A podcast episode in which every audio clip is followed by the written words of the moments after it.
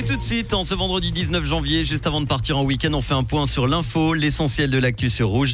C'est avec Robin Jonin. Bonsoir Robin. Bonsoir Manu, bonsoir à tous. Un homme qui avait participé en 2018 au braquage d'un fourgon blindé à Chavornay dans le canton de Vaud avec prise d'otage de la fille d'un des convoyeurs a été condamné aujourd'hui à 12 ans de réclusion par la cour d'assises à Lyon. Trois autres malfaiteurs ont déjà été condamnés.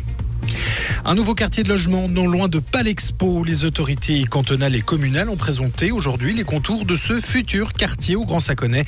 Un site d'une quinzaine d'hectares qui se situe entre l'autoroute et la route de Ferney. Il accueillera 900 logements, une crèche, un groupe scolaire ou encore un EMS. Le Parlement suisse s'intéresse à nouveau au remboursement des soins dentaires. La commission de santé du Conseil national a examiné cette semaine une initiative parlementaire à ce sujet. Le texte demande que certaines prestations des dentistes soient prises en charge par l'assurance obligatoire.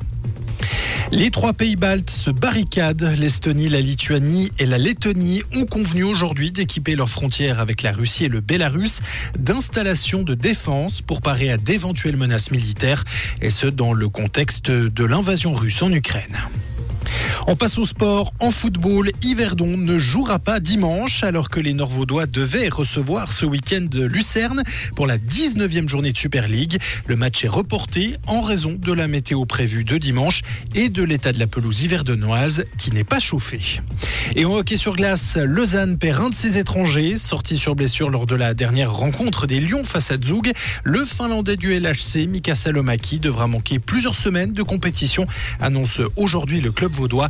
Touché au bas du corps, des examens médicaux complémentaires seront réalisés ces prochains jours. Merci Robin, bonne soirée, bon week-end à toi. Comprendre ce qui se passe en Suisse romande et dans le monde, c'est aussi sur Rouge.